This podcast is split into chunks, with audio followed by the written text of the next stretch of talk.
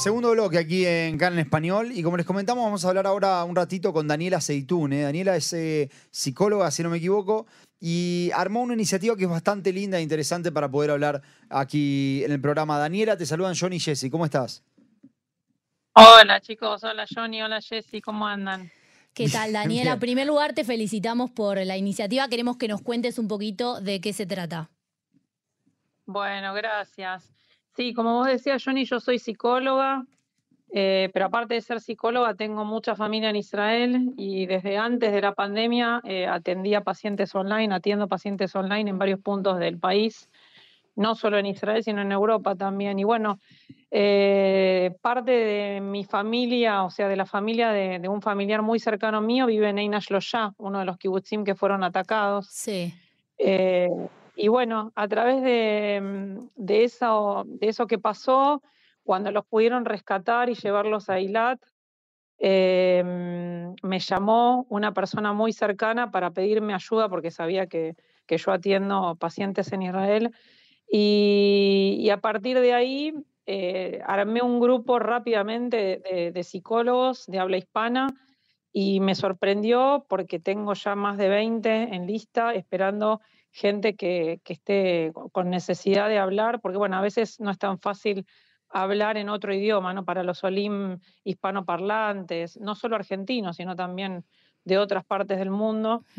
Eh, y bueno, em, empezamos con esta iniciativa y no solamente para la gente que está en Israel, sino también para familiares.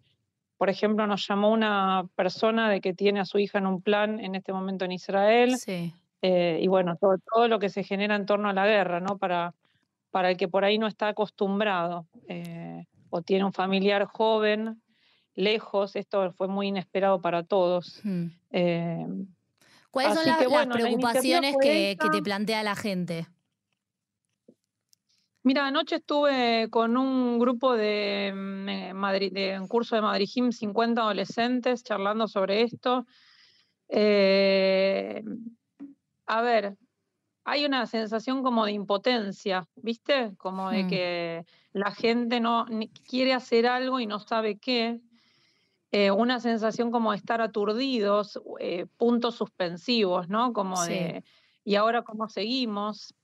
Eh, bueno, esta, esta impotencia que da la distancia, y no solo la distancia, sino eh, la sorpresa, ¿no? Eh, hay algo, digamos, eh, a nivel psicológico en relación al trauma, ¿no? Esta cuestión de que de repente aparece algo disruptivo que me parte la vida y, cómo sigo.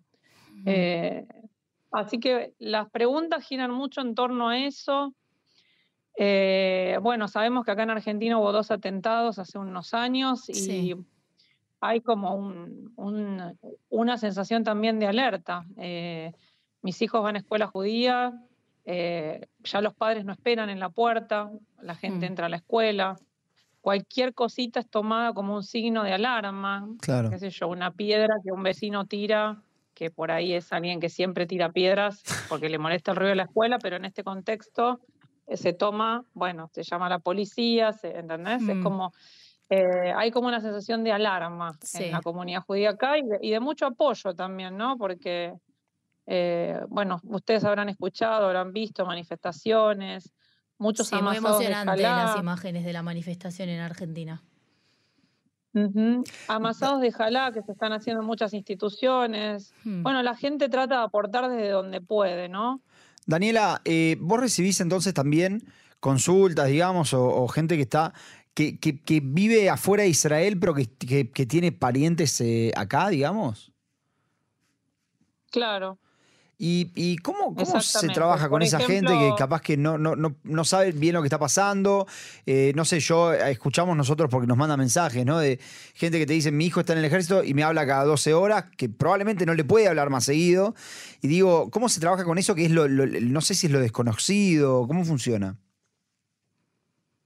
Mira, hay un nivel de, angustia muy grande frente a la incertidumbre, ¿no?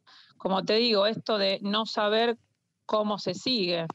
Eh, me contactó gente que tiene sus familiares en la Chabá, gente que tuvo que ir a hacer trabajos muy difíciles en estos días.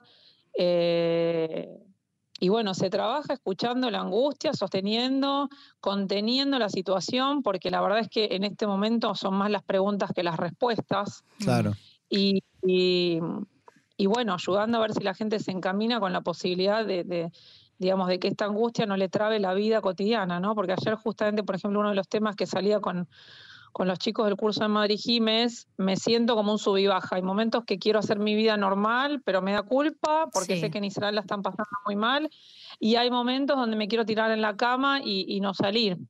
Como, bueno, tratar de continuar la vida eh, más allá de la incertidumbre tremenda. Bueno, ayer justo leía los, los medios eh, periodistas de acá que tienen familiares secuestrados por la por Hamas, ¿no? O sea, eh, cómo hacer para que esa impotencia no nos eh, deje paralizados, sino que nos active para poder armar red con otros y, salir adelante, porque lo, peor que podemos hacer es quedarnos solos, llorando dentro de nuestras casas, invadidos de angustia, porque es eso lo que, lo que se busca con el terror, ¿no? O sea, me quedo paralizada y no salgo de mi casa. Daniela, quería preguntarte eh, algo porque estamos en un en una época también en la que tenemos una cantidad, recibimos una cantidad de información abrumadora.